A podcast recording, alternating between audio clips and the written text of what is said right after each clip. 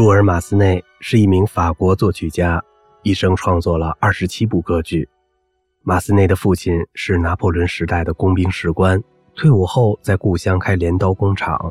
一八四七年，全家移居到了巴黎。他的母亲教钢琴课补助家庭费用。他自幼跟随母亲学习钢琴，十一岁进入巴黎音乐学院学习。一八七八年，马斯内被委任在巴黎音乐学院创办作曲班，夏庞蒂埃、科施兰、施米特都出自他的门下。一八八四年，巴黎喜歌剧院上演了他的歌剧《马农》，从此成为法国最受欢迎的歌剧作曲家。此后，他又写了二十多部歌剧，其中最著名的还有根据歌德的题材写的《维特》，还有专为俄罗斯歌唱家夏里亚宾创作的歌剧《唐吉诃德》等。马斯内在早期写的一些歌曲中就表现出擅长抒情的特点，在后来歌剧的创作中，逐步形成了戏剧性和抒情性相结合的个人风格。他的歌剧塑造了一系列女性的形象，他善于发现适合自己创作个性的东西。当他选中题材以后，就不怕重复，毫无顾虑地写下去。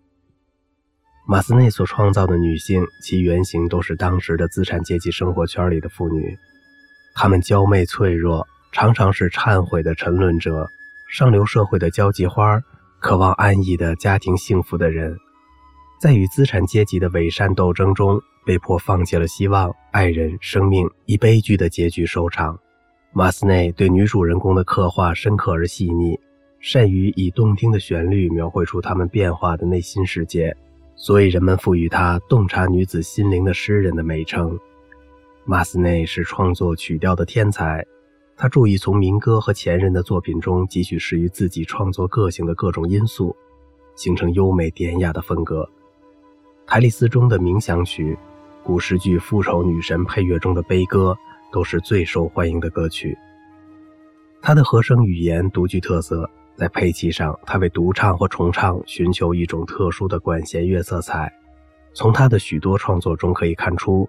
马斯内是上乘古诺托马下起印象派的重要人物。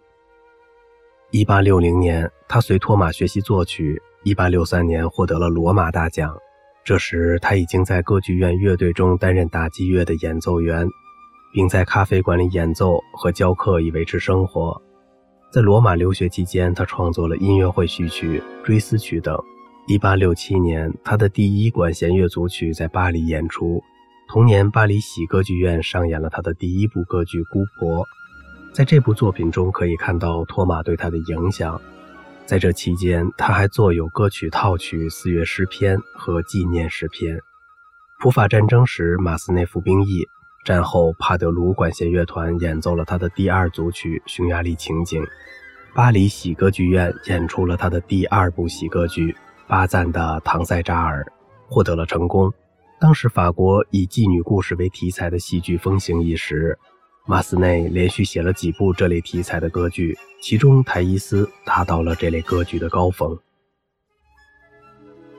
当埃斯克拉芒出炉时，乐评家们称她为瓦格纳小姐，各大报纸争相报道了一则趣事：作曲家雷耶尔听到马斯内大呼“瓦格纳是伟大的天才，能够得上他的脚踝就是我的幸运了”。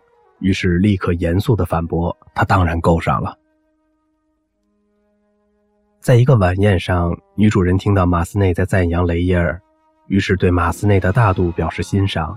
雷耶尔总是说你的坏话，亲爱的夫人，他回答：“您知道，我们俩都是本性难移的黄花精。”维特在巴黎上演的几星期前，马斯内加入了法国自行车联盟。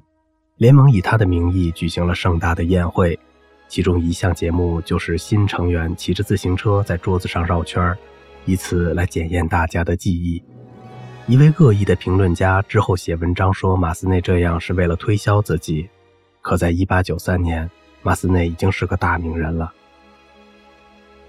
在马农的演出中，男高音整晚都唱低了半个音。演出结束后，马斯内在后台碰见了这位歌手。他走上前来，准备接受祝贺。亲爱的大师，今晚可还满意？罪过的男高音问道。满意，满意。作曲家回答。但是您怎么能跟那样一个可怕的乐队合作呢？他们整晚的伴奏都比您高了半个音，